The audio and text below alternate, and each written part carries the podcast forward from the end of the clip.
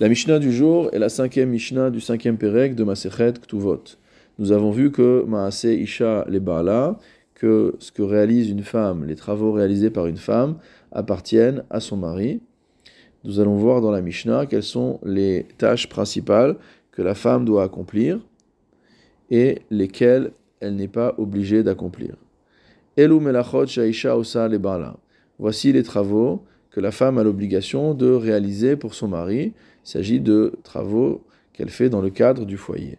Tochenet, elle doit moudre. Le Barthénora précise qu'il s'agit de moudre avec un petit, euh, une petite meule. S'il s'agit d'une grande meule où l'effort physique est énorme, elle n'est responsable que de verser le grain et de recueillir la farine. Veofa, elle fait du pain, des gâteaux, des choses qui sont cuites au four.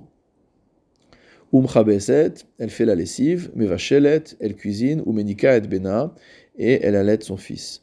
Matzat lo amita, elle lui fait son lit, Veosa batsemer, et elle travaille la laine. Donc le travail de la laine est l'activité qui va permettre de générer des revenus, et on parlera plus loin dans la Mishnah, euh, dans le Pérec, de, du shiur, de la quantité de laine qu'elle est obligée de faire.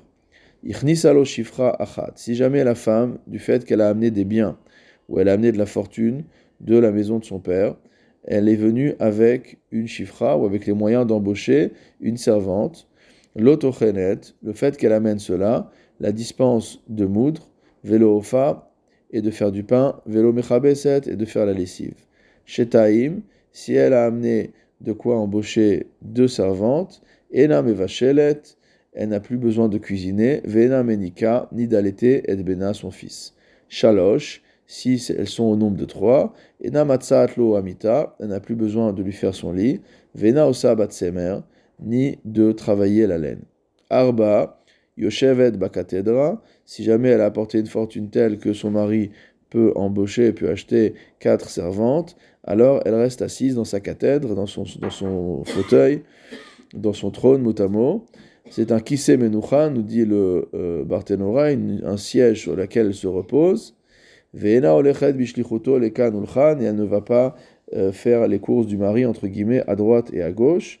Veafal pilchen, et malgré tout, dit le Barthénora, mozegetlo et akos, elle doit lui verser son verre, elle doit le servir.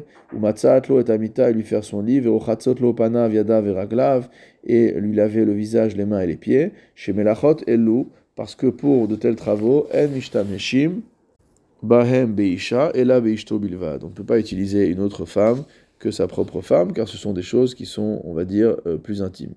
Rabbi Eliezer Omer, d'après Rabbi Eliezer, afilu ichnisalo mea shefachot. Même si la femme amène de quoi faire rentrer dans sa maison sans servante, kofa la asod batsemer, il peut la contraindre à travailler la laine. Chez Abatala mevia lidezima, car l'oisiveté mène à la débauche. Rabban Shimon ben Gamliel Omer, d'après Rabban Shimon ben Gamliel, et ishto mila asot même celui qui a fait un vœu en interdisant à sa femme de travailler, il sera obligé de euh, répudier sa femme et de lui verser sa ketouba, chez Abatala mevia l'idée shiamum, parce que l'oisiveté amène à euh, qu'on traduit en hébreu moderne par étant l'ennui, mais ici c'est euh, expliqué dans le Barthénoa comme étant Behala, ça rend fou.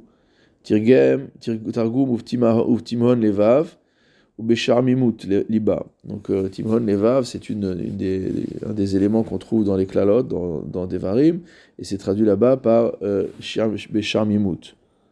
Le Barthénois explique la marloquette, ou de Rabbi Eliezer ve Rabban Shimon ben Gamliel, la marloquette de Rabbi Eliezer et Rabban Shimon ben Gamliel, Have Beisha Shena Betela, s'applique sur, c'est le cas d'une femme qui n'est pas oisive, elle ne fait pas rien, et là, Mesacheket Atzrok, elle est occupée à toutes sortes de distractions, des l'idée Zimaïka, où là on peut dire que ces distractions vont la conduire à la débauche, L'idée shiamum leka, mais elle ne va pas devenir folle parce qu'elle est occupée.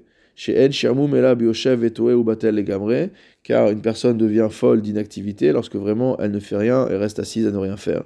Ve qui Rabbi Eliezer, et donc la halacha va comme Rabbi Eliezer.